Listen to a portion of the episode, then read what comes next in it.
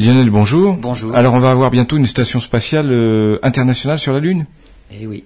Lors d'une conférence hein, qui célébrait le 20e anniversaire du lancement du premier module de la Station spatiale internationale ISS, hein, c'était le module Unity en 1998, le président de l'agence spatiale russe Roscosmos, Dimitri Rogozin, s'est dit intéressé par le projet américain de plateforme orbitale lunaire. Un projet qui doit installer les prémices d'une nouvelle station spatiale internationale, mais en orbite autour de la Lune.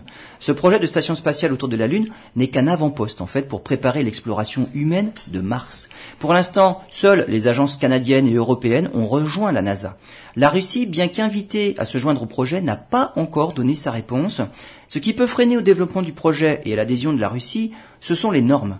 Il ne faudrait pas que la NASA, à l'origine du projet, impose ses lois américaines Pire encore, il ne faudrait pas que pour ce petit avant-poste, il y ait autant de normes de construction et d'utilisation qu'il y ait de partenaires, comme c'est le cas par exemple pour l'actuelle station spatiale où cohabitent des normes américaines, des normes russes et des normes européennes.